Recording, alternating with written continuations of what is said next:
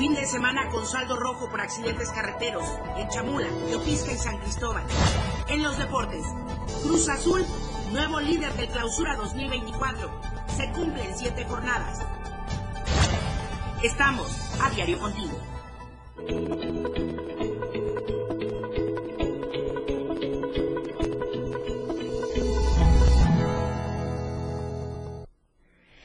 Buenos días, bienvenidos a la información. Arrancamos la semana en esta mañana de lunes 19 de febrero. Muchísimas gracias por acompañarnos, por seguirnos a través de nuestras redes sociales, por comentar con nosotros, por comunicarse a través de Facebook, X, Instagram, YouTube, TikTok. Estamos en todas las redes sociales, en los canales de WhatsApp y por supuesto hoy con el hashtag Marcha por la Democracia, de esta movilización que se dio el día de ayer en diferentes puntos del país y aquí en la capital, Tuxtla Gutiérrez, no fue la excepción de eso, vamos a estar hablando en unos instantes más. Por supuesto, gracias a todos quienes nos escuchan a través del 97.7 y del 103.7 desde Palenque. Muchísimas gracias. Muy buenos días a todos los amigos que van en el auto rumbo al trabajo, a la escuela, pues eh, de regreso quizás a sus hogares de haber dejado ya a los chicos en la escuela. Muchísimas gracias por su preferencia. Soy Lucero Rodríguez Ovilla y vamos a comenzar con la información. El clima en Diario TV Multimedia. El clima que descendió bastante durante el fin de semana. Tuvimos hasta lluvia durante el fin de semana y en Tuxtla Gutiérrez para el día de hoy podríamos oscilar entre las siguientes temperaturas. 28 grados la máxima, 13 grados la mínima. San Cristóbal, 21 grados la máxima, 4 grados la mínima. Comitán, 25 grados como máxima, 7 grados como mínima. Tapachula, 36 grados podría ser la temperatura máxima y 21 grados la temperatura mínima. En Palenque, 26 como máxima y 13 grados como mínima. Este tema que traemos el día de hoy prioritariamente, que fue la marcha por la democracia, es la marcha por la eh, democracia, y comentarle y preguntarle, ¿participó en esta marcha? Usted también denos su opinión durante la transmisión, sí, no, por qué. Y justamente hablando de esto, también la encuesta que comienza a partir del día de hoy aquí en AM Diario va de este tema muy de la mano, justamente con este tema de la marcha por la democracia. ¿Qué le parece? ¿Usted cómo lo considera? ¿Qué opinas de esta marcha por la democracia? Bien, por la defensa de las instituciones, es la primera opción. Y la segunda, la repruebo solo es golpeteo político. Ahí está para que usted conteste, comparta también en las redes sociales de Diario TV Multimedia. Voy a ir de lleno y directo con mi compañera Valeria Córdoba, porque el día de ayer, ya muy tarde, se logró sofocar un incendio en el basurero giral de Unión Roja allá en Cacahuatán. Al parecer se ha sofocado. Hola Tapachula.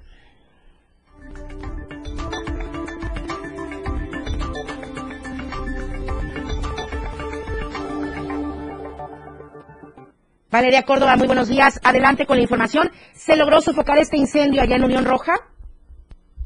Hola Lucero, muy buenos días para ti, para todos los que nos están sintonizando. Es un gusto saludarles en este lunes, inicio de semana. Efectivamente, el día de ayer por la noche se registró un fuerte incendio en la comunidad Unión Roja, ubicada en el municipio de Cacahuatán. Afortunadamente ya se logró controlar el incendio y ahorita les daremos la información completa. Es que la cortina de humo se lograba percibir desde varias partes de la localidad y bueno, pues las llamaradas estaban consumiendo varias toneladas de basura. El riesgo fue bastante latente, ya que varias viviendas se encontraban cercanas al lugar del siniestro, además de postes de energía eléctrica y también cables de alta tensión. Fueron los mismos habitantes quienes se organizaron para controlar eh, dicho siniestro. Con arena y botes de agua hicieron lo posible para poder apaciguar el fuego ya que lamentablemente pues protección civil y bomberos nunca se hicieron presentes fue este ya pasada la medianoche justamente cuando pudieron pues atender eh, esta emergencia, pudieron sofocarla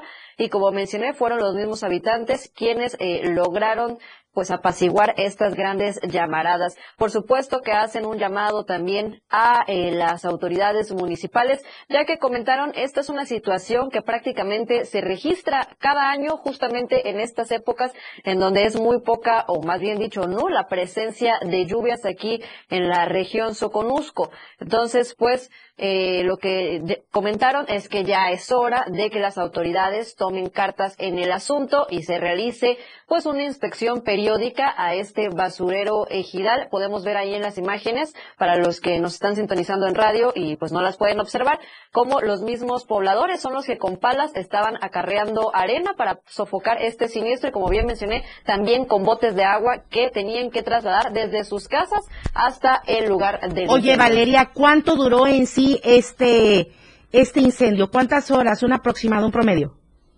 Eh, fue aproximadamente más de hora y media que estuvo este siniestro. ¿Y nunca llegó un servicio de auxilio para poder sofocar este incendio? O sea, de no ser por los mismos habitantes colindantes, ¿no se logra?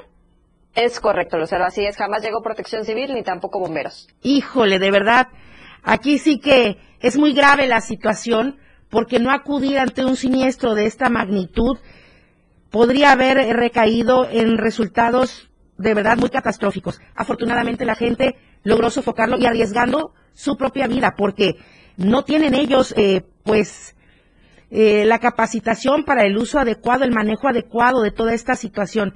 Qué lamentable y bueno, también aparte del actuar que no hubo por parte de ninguna instancia, iniciando por protección civil, eh, por eh, bomberos y hay eh, en el municipio de Cacahuatán o en los municipios colindantes, pues también por parte de las autoridades que ya pongan una sanción porque, híjole, luego ahogado el niño quieren tapar el pozo.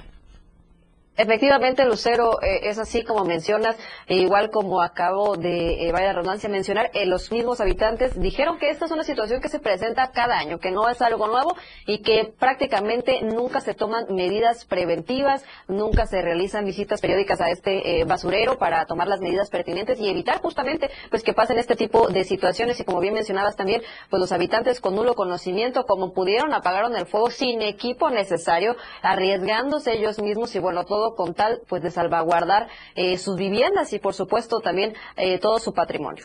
Qué lamentable y afortunadamente para la gente pues no pasó a mayores, pero la verdad es que esto que ya es de cada año, de verdad ya debieran poner una, una solución o en la medida de lo posible pues prevenir prevenir, que es lo más importante, Valeria. Pues lamentable, y ahora vamos con otra información también muy lamentable, que mucho tiene que ver con la prevención también, ¿no? Sí, eh, vamos ahora con otros temas y nos trasladamos hasta el municipio eh, de Tuxtla Chico justamente porque eh, un habitante proveniente de esa localidad lamentablemente falleció a, casa, a causa perdón, de dengue y es que van en aumento los casos de dengue aquí en la región Soconusco. Un hombre murió a causa de esta enfermedad de bordengue hemorrágico en el Hospital Público de Tapachula, así lo informaron fuentes de salud. Según el reporte, la víctima, un ciudadano de 45 años de edad, originario de Tuxtla Chico, comenzó a presentar síntomas relacionados con la enfermedad de vector, canalizado a unos pensar a recibir las primeras atenciones médicas. Sin embargo, pasado tres días, debido eh, pues al, ya la gravedad del asunto, falleció a consecuencia eh, de este cuadro que presentaba. Los casos de dengue, como bien mencioné, van en aumento acá en la región Soconusco y esto según las propias autoridades de salud. Chiapas concentró el segundo lugar a nivel durante a nivel nacional durante el 2022 con mayor número de contagios por dengue, después de Tabasco. En el 2023 volvió a aparecer en los primeros lugares de incidencia. La Secretaría Estatal de Salud ha detectado que los municipios que habitualmente registran más casos de dengue son Tuxtla Las Rosas, Comitán, Villaflores, Pichucalco, Palenque Tapachula, Tonalá, Ocosingo y Motocintla, aunque afirmó que las tareas de prevención se realizan en todos los municipios para evitar la reproducción del mosquito transmisor.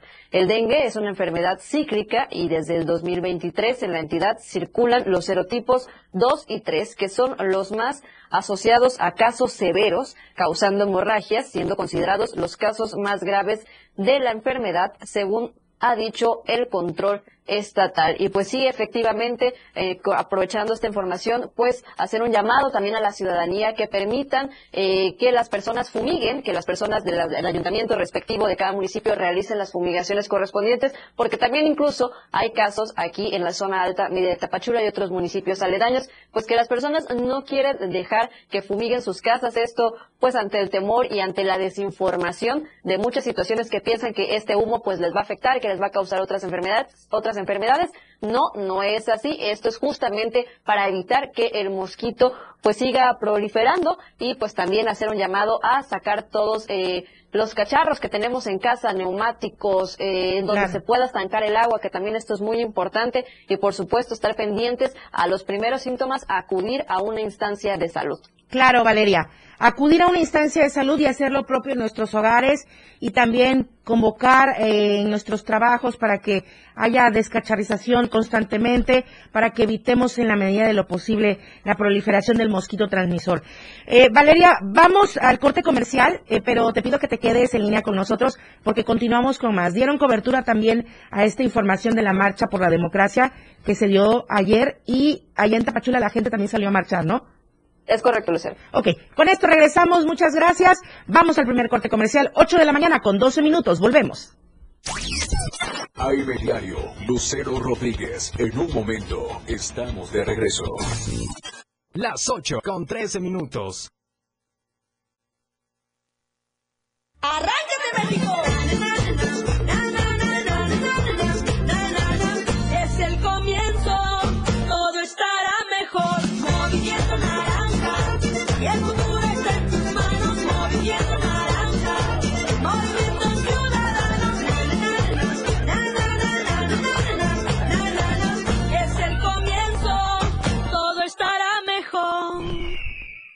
Ciudadano.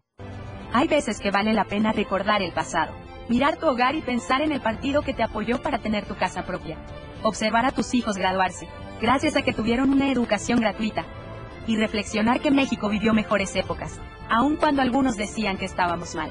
Hoy, vale la pena mirar al pasado para recordar que el PRI sí te apoya. PRI México es más que el lugar de nacimiento para quienes viven en el extranjero. Es su hogar, y aunque estén lejos, sus voces cuentan. En el 2024 tomaremos decisiones importantes para México. Avísale a tus amistades y familiares que tendrán tres modalidades para votar: postal, electrónica o presencial. Deberán tener su INE vigente, tramitada en México o en el extranjero. Tienen hasta el 20 de febrero para registrarse en votoextranjero.mx o bien pueden consultar las 23 sedes para votar de manera presencial. Mi INE es mi voz en México. INE.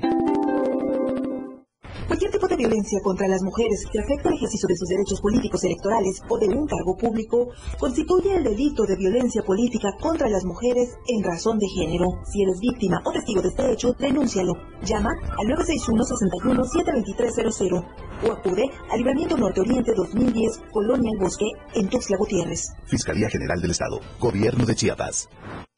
Lucero Rodríguez ya está de regreso para informarte en AM Diario.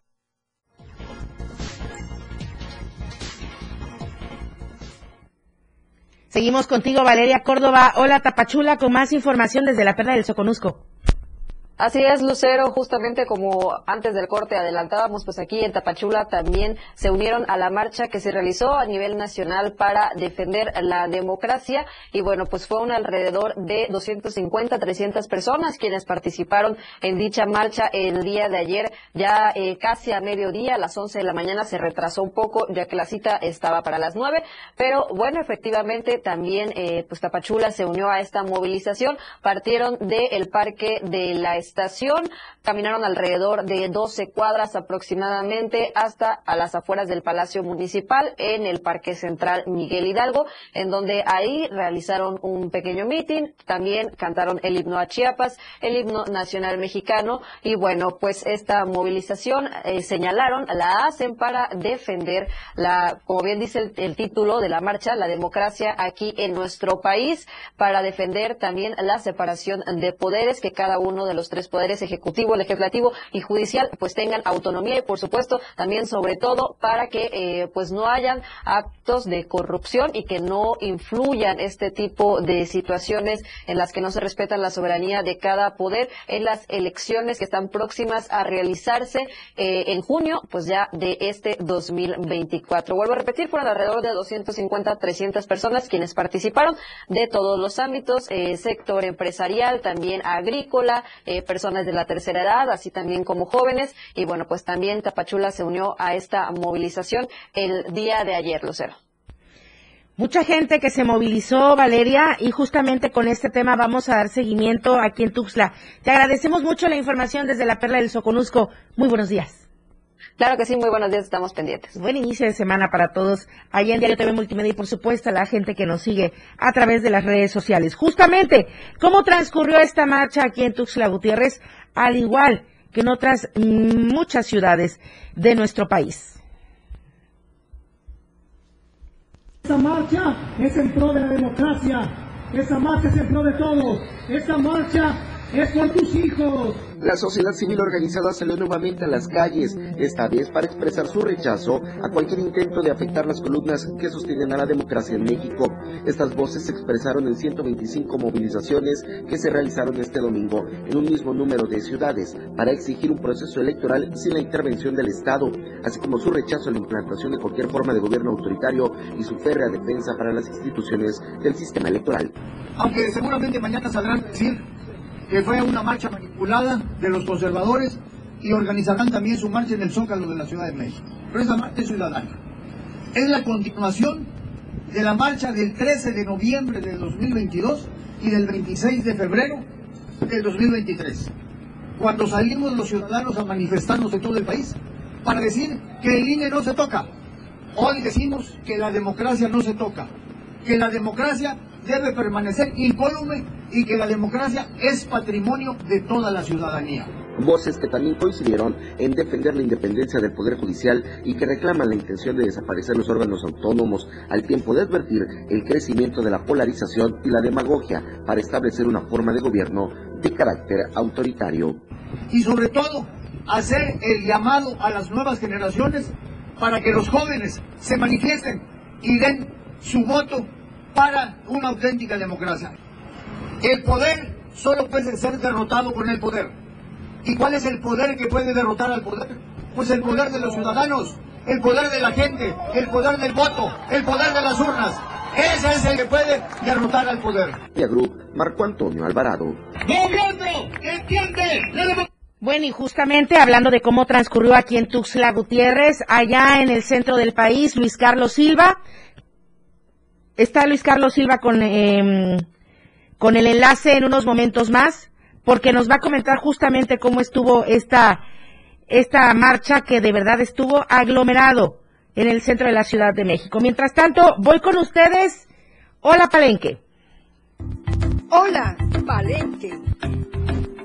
Hola, Palenque. Hola, Palenque. Hola, Palenque. Muy buenos días, Elena Lazos, qué gusto saludarte, por supuesto, a toda la gente en la zona norte selva de nuestro estado, a todos en la colonia Pacalquín, donde está las instalaciones de nuestro 103.7. Buenos días. Hola, ¿qué tal, Lucero? Muy buenos días, un gusto saludarte. Esta mañana bastante fresca y nublada aquí desde el municipio de Palenque, por supuesto desde la cabina del 103.7 de FM, para llevarles la información que aconteció precisamente este fin de semana. Y es que con las lluvias que se presentaron todo el día de ayer domingo, pues se registró un fuerte accidente, esto en el tramo carretero Palenque-La Libertad, donde pues un taxista eh, sufrió precisamente este, este percance, el cual se le reventara una llanta y provocó que saliera de la carretera. Afortunadamente no, eh, no con golpes de consideración, pero pues sí el susto que se llevó este trabajador del transporte público. Y es que la mañana de este domingo 18 de febrero se registró un fuerte accidente en el que se vio involucrado un taxi del sitio libre marcado con el número económico 343, el cual terminó fuera de la cinta asfáltica. Los hechos se registraron sobre la carretera Palenque La Libertad a la altura de la Arrocera. De acuerdo a la información recabada, presuntamente el taxista venía circulando sobre esta vía carretera y uno de sus neumáticos se reventó, lo que provocó que el chofer perdiera el control del taxi, se saliera de la carretera y se fuera a impactar bruscamente contra un árbol, dejando como resultado daños materiales de consideración en el vehículo y además el chofer que resultó con algunos golpes, aunque afortunadamente pues nada de consideración. Al lugar arribaron elementos de la Guardia Nacional, División Caminos, los cuales tomaron conocimiento de los hechos con el propósito de deslindar responsabilidades y posteriormente ordenaron que una grúa remolcara el vehículo al corralón pues ahí eh, podemos observar en estas imágenes cómo quedó este taxi después de que pues, se le reventara la llanta y saliera de la cinta asfáltica. Eh, esto con motivo también de que ayer, la verdad, las lluvias estuvieron bastante intensas, todo, pues prácticamente todo el domingo, hasta hoy que pues ya eh, amaneció un poco más nublado. Y en otras noticias, déjame decirte que también pues este fin de semana eh, trabajadores de la obra que se está construyendo aquí del Instituto Politécnico Nacional en Palenque, pues se manifestaron. Esto debido a que alegan que no les han pagado eh, gran parte de su sueldo correspondiente y entonces hizo pues que se manifestaran. La tarde de este sábado 17 de febrero un grupo de aproximadamente 100 trabajadoras trabajadores, perdón, de la empresa Pixur, la cual está encargada de la construcción de la obra del Instituto Politécnico Nacional en Palenque, iniciaron una manifestación a la entrada de dicha obra, cerrando por completo las entradas e impidiendo que nadie pudiera entrar o salir de ella, esto como protesta contra el ingeniero Ricardo Aguilar Miranda y el arquitecto Gabriel Gutiérrez, quienes son los responsables de pagar las nóminas laborales, los cuales tienen un atraso eh, pues considerable. De acuerdo a lo mencionado por los inconformes, eran ya tres semanas en las que ellos estuvieron trabajando incansablemente y que no les han pagado su nómina laboral. Es por ello que este día decidieron cerrar la obra hasta que el pago de su sueldo correspondiente fuera cubierto, toda vez que la empresa solo los tenía engañados en que pues ya les harían el pago y nada más pues no querían responder por el trabajo correspondiente.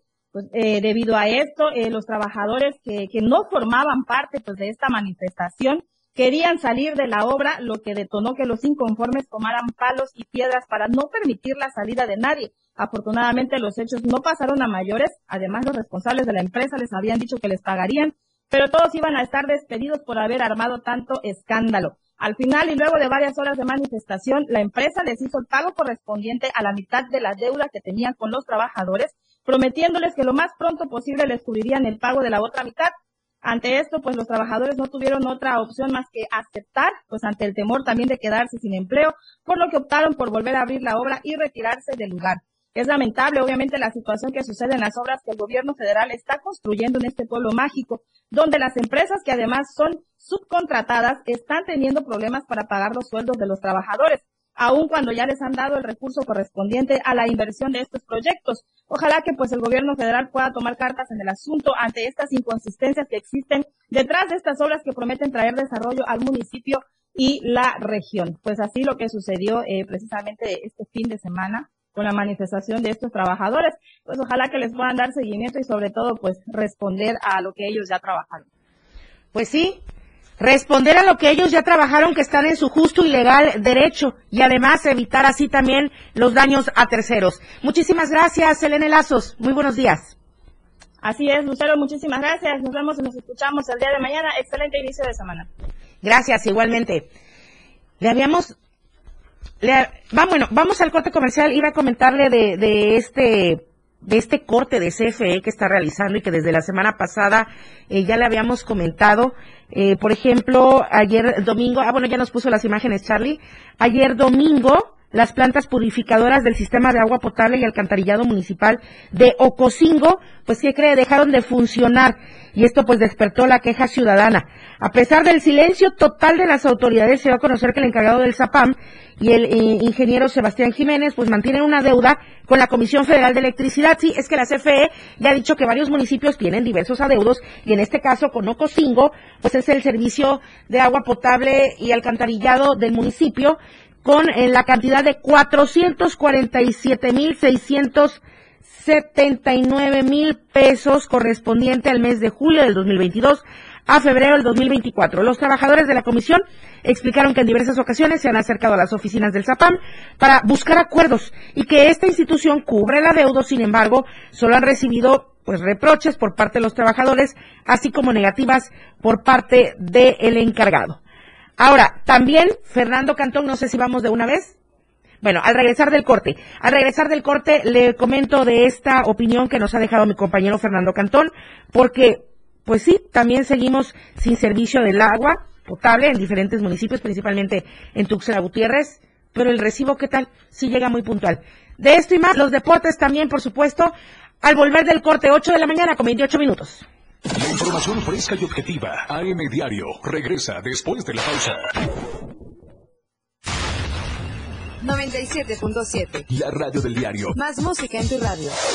Lanzando nuestra señal desde la torre digital del diario de Chiapas. Libramiento Sur Poniente 1999. 97.7. Desde Tuxtla Gutiérrez, Chiapas, México. XH GTC, la radio del diario. Contacto directo en cabina 961-612-2860. Escúchanos también en línea. www.laradiodeldiario.com 97.7. La radio del diario. Más música en tu radio. Las 8 con 28 minutos. Con los votos de los diputados y senadores del Partido Verde, se logró la mayoría para aprobar la reforma constitucional que garantiza que los programas sociales del presidente López Obrador sean un derecho permanente. Y año tras año los diputados del Verde votan para otorgar recursos para la pensión universal de adultos mayores, el apoyo al programa Jóvenes Construyendo el Futuro, las becas Bienestar para todas las familias con hijos en educación básica y la beca universal para estudiantes de preparatoria. La 4T también es verde. Partido Verde. Pronto seguiremos haciendo historia, con la llama de la esperanza que sigue más viva que nunca, llevando bienestar a todo México, con becas, pensiones y apoyo al campo. Seguiremos haciendo historia, con la construcción del segundo piso de la transformación, para seguir garantizando derechos y continuar con el cambio verdadero. Esta transformación le da poder al pueblo, porque en Morena, el pueblo manda. Morena, la esperanza de México. El fentanilo es una de las drogas más peligrosas que puedes probar. Es muy difícil detectarlo. No tiene olor ni sabor. Te lo pueden o con pastillas o aplicado en papel. También lo mezclan con gotas para los ojos o aerosol nasal o lo añaden a dulces o golosinas. Por eso, cuando te ofrezcan cualquier sustancia, la que sea, nunca aceptes. Si te drogas, te dañas. La felicidad que necesitas está en ti, con tu familia, tus amigos y la comunidad. Secretaría de Educación Pública. Gobierno de México. Gracias a la reducción en los tiempos de atención, en 2023 brindamos 304.228 atenciones y emitimos 371 recomendaciones, números récord en la historia de la Comisión. Nuestra transformación continuará siendo el motor para no volver a ser el organismo más costoso y menos eficiente del mundo, como lo era antes de esta administración. La protección y defensa de las víctimas es nuestra prioridad y de ahí no nos moveremos.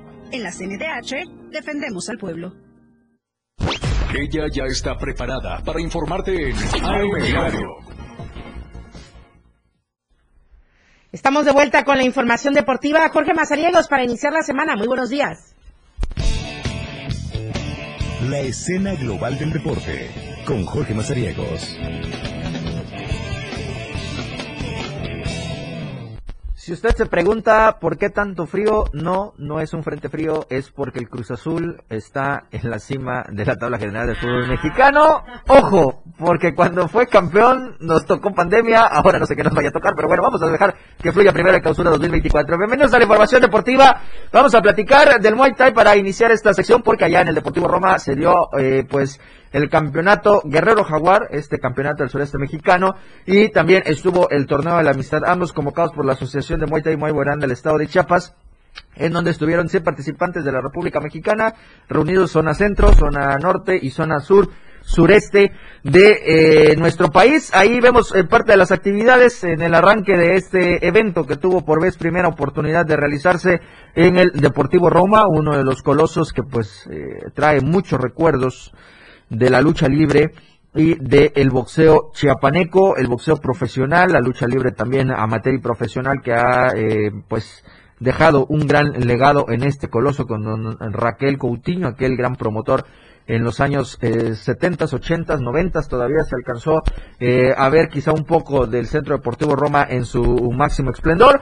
De ahí, pues, eh, en la reapertura de este eh, coloso, ahora han trabajado igual de misma manera la lucha libre y el boxeo, pero en esta ocasión la administración actual que tiene este eh, espacio, pues le dio oportunidad a la Asociación de Muay Thai y Muay del Estado de Chiapas para dar actividades a este evento. Le decía, es un evento ranqueado, fue un evento ranqueado para eh, que todos aquellos peleadores de las categorías élites pues pudieran tomar puntos para los eventos próximos convocados por la Federación Mexicana de Muay Thai y Muay Borán de nuestro país. Eh, se realizó con éxito, muy buena afluencia, estuvieron ahí tanto aficionados, padres de familias, entrenadores y por supuesto la esencia de este campeonato que fueron los peleadores de eh, algunos estados como Campeche, Tabasco, Oaxaca, Quintana Roo, Estado de México, Ciudad de México y bueno, la eh, Sultana del Norte también que estuvo, la zona norte de nuestro país, Guadalajara, Tampico, que estuvieron activos también en este evento en donde se declaró con un total éxito este campeonato Guerrero Jaguar y el campeonato de la amistad también que fue convocada pues por esta asociación chiapaneca. La natación también tuvo actividad este fin de semana. Ojo con lo que está sucediendo aquí en este tema. Primero, se había eh, hecho la invitación y se había convocado a todos los eh, afiliados a la Asociación de Natación del Estado de Chiapas para participar en el selectivo Grand Prix con miras a los Juegos Nacionales de la CONADE. Dicho es de paso, en la convocatoria que abrió el Instituto del Deporte hace eh, algún par de semanas atrás, pues no se figuraba la natación. Tuvimos la oportunidad de platicar con el presidente de la NECH, que es el eh, profesor José eh, Juan Manuel del Pino Delia, pues nos expresaba que hubo una convocatoria muy baja, no alcanzaron a tener tanta afluencia como en años pasados, así que de ser un selectivo se convirtió en un chequeo estatal. Eh, únicamente participaron cinco clubes, entre ellos el anfitrión, que fue el Club Deportivo El Delfín, estuvo Orcas de Chiapas, estuvo Gogo Sport, estuvo Acuática Master Center y estuvo Aquarius de Tapachula. Con ello, pues se dieron las eh, pruebas de chequeo, porque eh, nos decía el presidente que debido a las actividades confederación, es decir, que todavía no hay quien tenga las riendas de la natación en nuestro país, pues la CONALE ha decidido no aportar eh, ningún tipo de apoyo eh, federado o para eh, competencias nacionales. En cuestión de los Juegos Nacionales de la CONADE, pues únicamente la convocatoria nacional emitió un selectivo Grand Prix, pero tal no cuenta con una fecha, no cuenta con una modalidad o con un proceso para poder eh, llevar a cabo todas estas actividades. Así que pues la natación, al menos por este año, está a la deriva en cuestiones de los Juegos Nacionales con ADE. El presidente de la ANECH espera que en próximas semanas se puedan decidir y convocar de nueva cuenta a nadadores para saber cuál va a ser el destino en los Juegos Nacionales de la CONADE. Por lo pronto, pues este selectivo que se iba a realizar el fin de semana aquí en Tuxtla Gutiérrez, allá en el centro de entrenamiento del lado oriente del Club Deportivo Delfín, terminó siendo un chequeo estatal para todos estos nadadores que participaron en eh, el evento, bueno, la convocatoria, en este caso, de la ANE.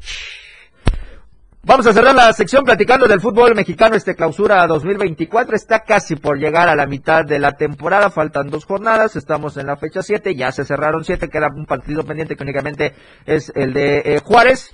Y eh, pues bueno, ¿Qué cree usted? Ganó el Cruz Azul 1 por 0 al equipo de los Tigres, tres puntos para la máquina cementera que le da oportunidad de mantenerse como el equipo líder del fútbol mexicano. Primero le voy a dar los resultados de esta jornada. Se inició primeros encuentros con empates. Uno por uno el Querétaro y el Necaxa, 2 a 2 el Mazatlán contra el Guadalajara, sí, aunque usted eh, no lo crea con todo Kate Caldwell. El, el rebaño sagrado empató ante el equipo de el Mazatlán. ¿eh? Así que ahí estuvo de último minuto, ya nos lo decía aquí este Charly Solís. Eh, pues sí, eh, quedaron 2 a 2. El otro de los empates fue el Atlético de San Luis contra el Tijuana, un partido de goles que fue seis goles en total, tres para cada uno entre San Luis y Tijuana. La derrota del América ante el Pachuca se fue eh, muy al frente el equipo de los Tuzos a la segunda mitad, al minuto 56, Eric, Eric Sánchez que fue quien hizo el doblete por parte de los Tuzos al 56 y al 76 y Julián Quiñones que descontó al 66 por parte del América. El Cruz Azul ya les decía, le ganó 1 por 0 al equipo de eh, Tigres con todos los expulsados, Eduardo Tercero y eh, Willy Erdita que estuvieron con la tarjeta roja, Diego Reyes al minuto 83 pues ya prácticamente fue quien eh, sentenció el triunfo de la máquina cementera el día de ayer, el León le gana 1 por 0 al Atlas, los Pumas que andan intratables también en este torneo 3 por 0 le ganaron al Santos y el Monterrey contra el Toluca con todo y el impenal que dijo el señor Santander, pues bueno, ahí está el 0 por 0 de la pandilla, ¿cómo queda?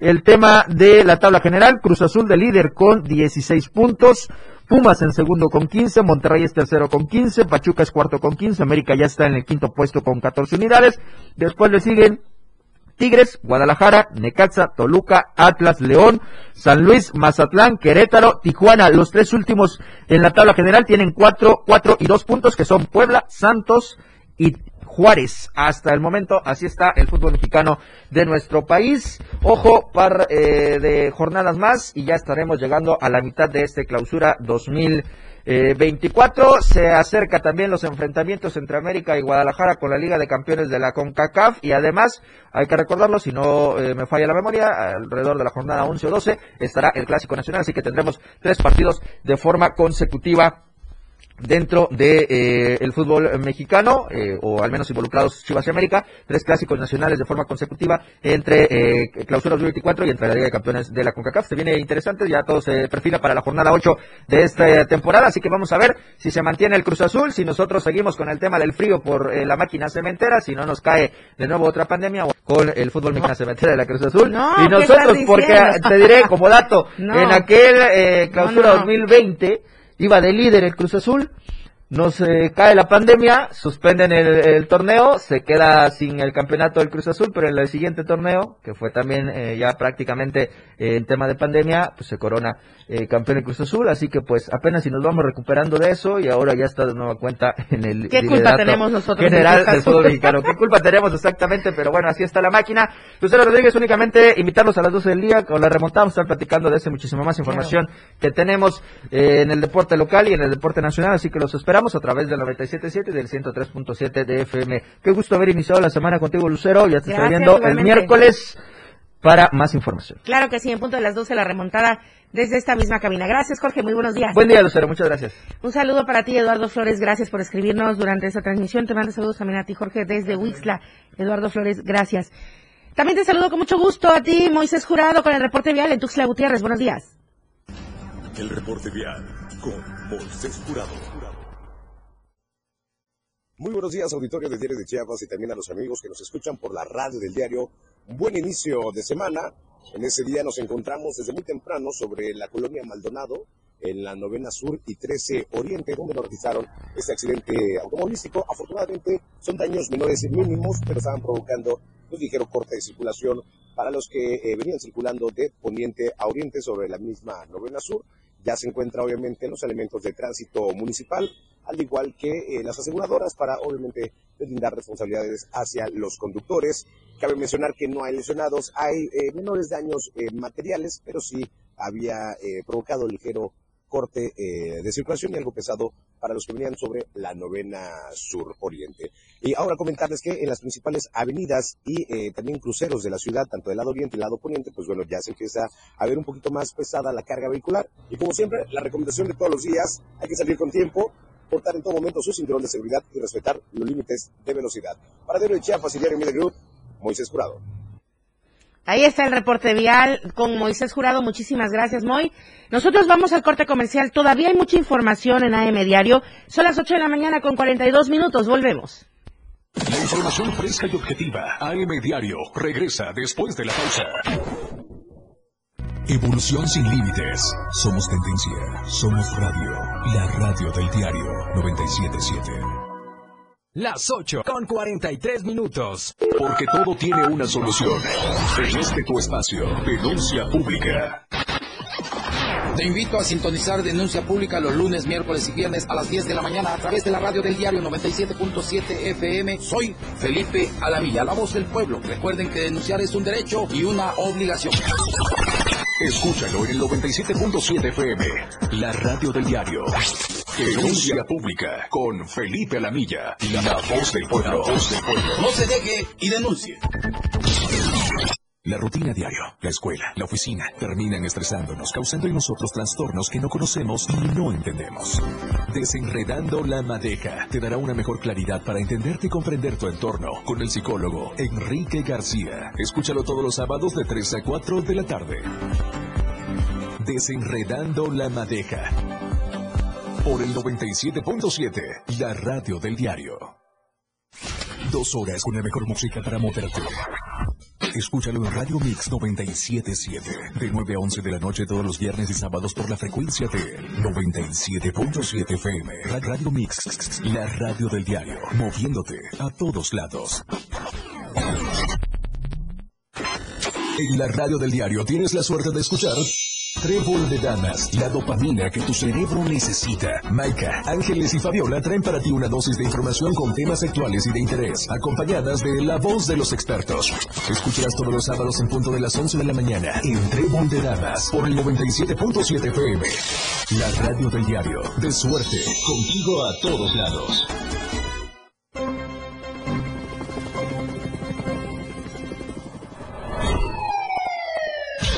Cada momento en Chiapas, día a día, la información se genera a cada minuto y Liliana Alonso y Fernando Cantón informan en Chiapas a diario. Chiapas a diario. De lunes a viernes de 2 a 3 de la tarde por el 97.7 FM, la radio del diario. Liliana Alonso y Fernando Cantón en Chiapas a diario. Ya regresamos. AM Diario.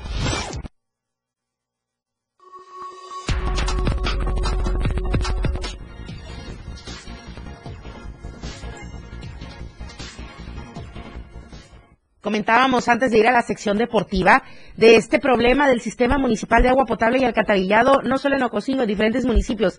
Lamentablemente no es la excepción en Tuxtla Gutiérrez. La opinión con Fernando Cantón.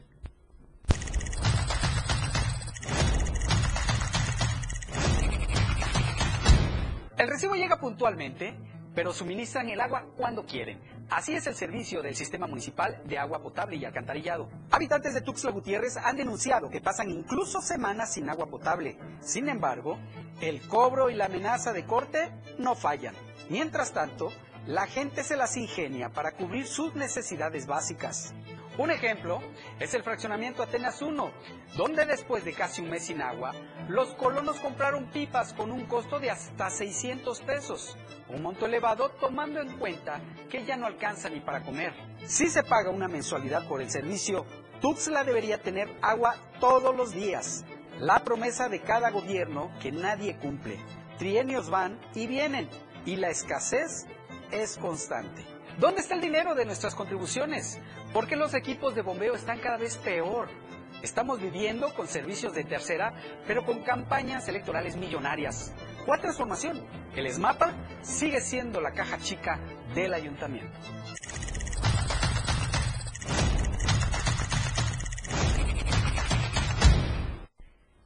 Voy contigo, Lucía Trejo, porque hay una situación que ha generado la violencia y es el cierre de algunos templos o iglesias evangélicas. Muy buenos días.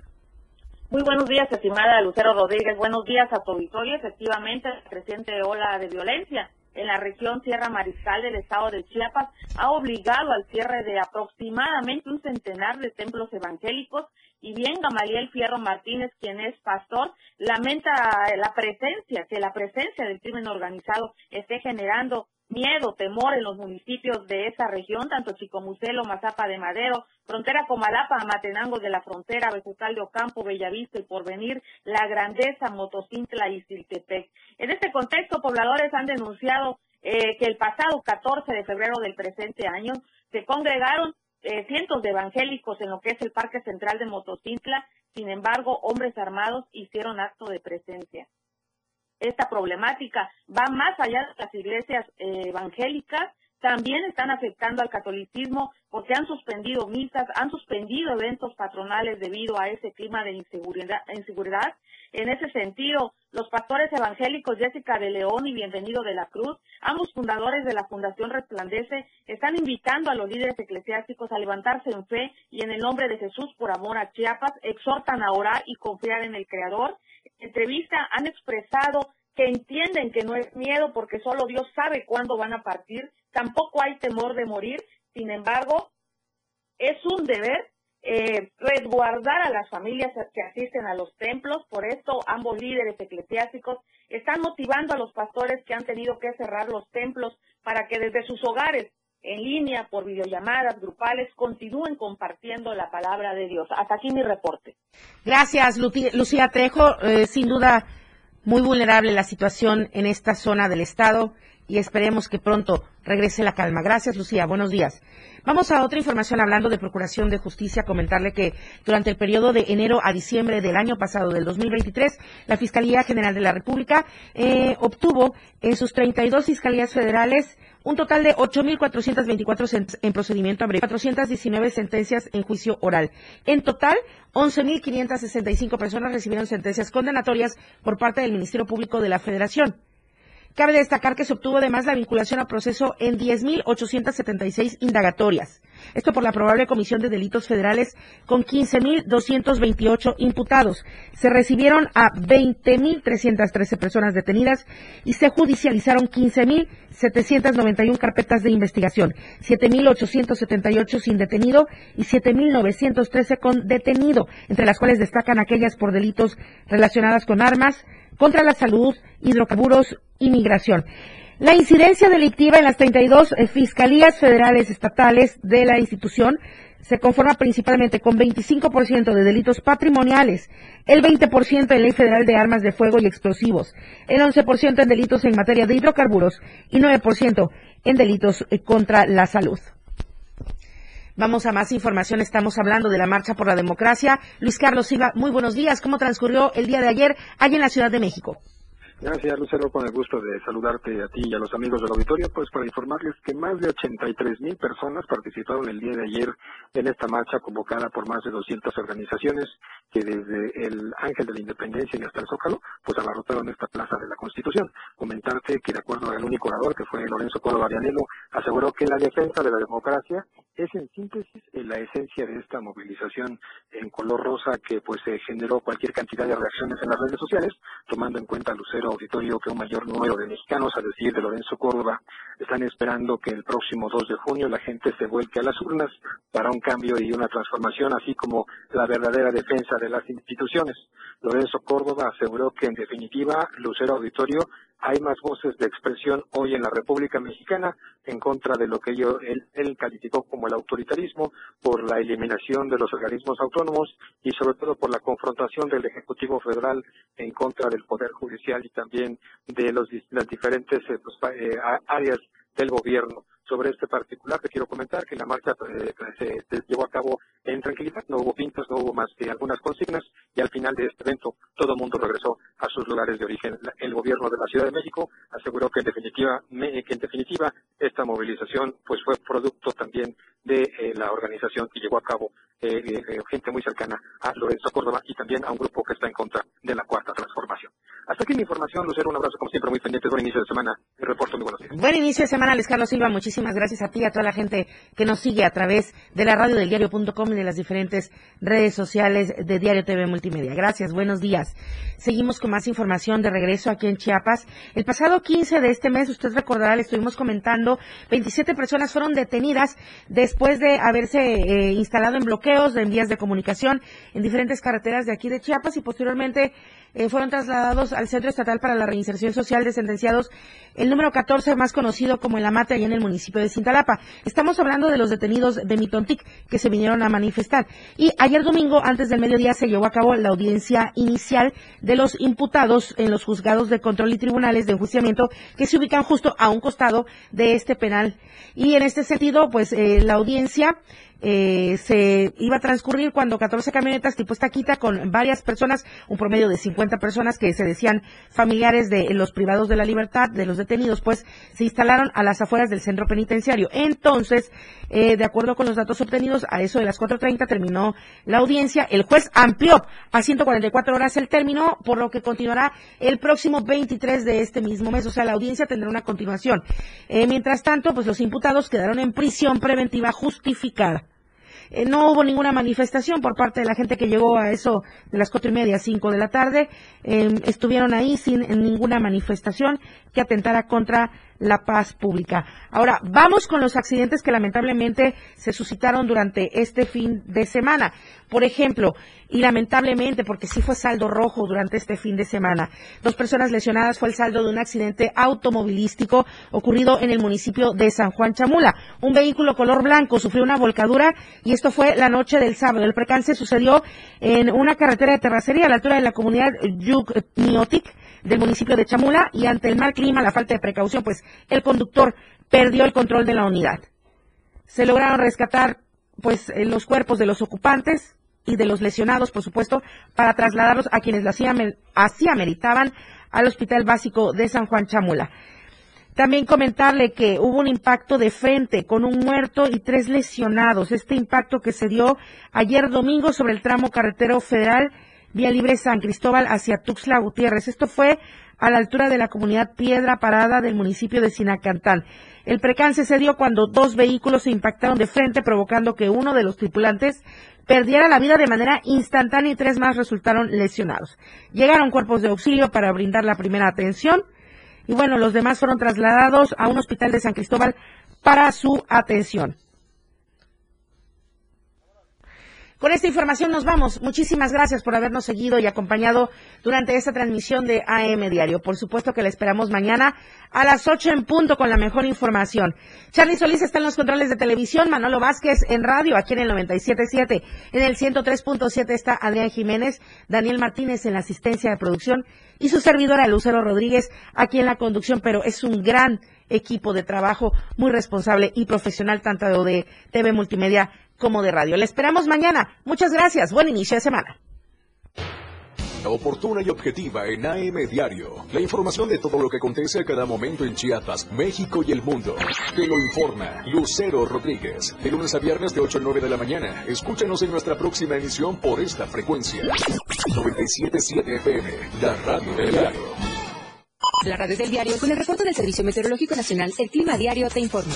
Hoy lunes, San Cristóbal de las Casas, cielo nublado. Máxima 20, mínimo 7. Suchiapa, parcialmente nublado. Máxima 25, mínimo 17. San Fernando, parcialmente nublado. Máxima 21, mínimo 16. Berriosaba, parcialmente nublado. Máxima 21, mínimo 16. Chiapa de Corzo, cielo soleado. Máxima 27, mínimo 16. Tuxtla Gutiérrez, parcialmente nublado. Máxima 24, mínimo 16. El Clima Diario te informó. En esta temporada de frío es importante tomar las siguientes medidas preventivas. Si el frío es muy extremo, permanece en casa y procura salir solamente si es necesario. Y recuerda usar ropa gruesa. Explorando a diario, conociendo Chiapas. Chincoltic, gran ciudad lacustre de los mayas antiguos, muy cerca de los límites con Guatemala y asentada sobre colinas irregulares a las que se adaptan sabiamente los edificios. Tiene un extenso juego de pelota y la plataforma de las lajas, construida con los bloques de piedra cortada más grandes de toda Mesoamérica. Ciudad maya que tuvo su apogeo entre los años 750 y 900, está cerca de la frontera con Guatemala, en un territorio montañoso rodeado de lagos y cenotes, muy cerca de las lagunas de Montebello y de la población de la Trinitaria, en el actual estado de Chiapas. Su nombre en maya significa caverna de descensos o cenote escalonado. La primera ocupación del área data alrededor del año 50, antes de nuestra era. El famoso cenote Agua Azul está 50 metros más abajo y a un costado del elevado templo. Explorando diario, conociendo Chiapas, muchas rutas por descubrir. La radio del diario 97.7 FM, contigo a todos lados.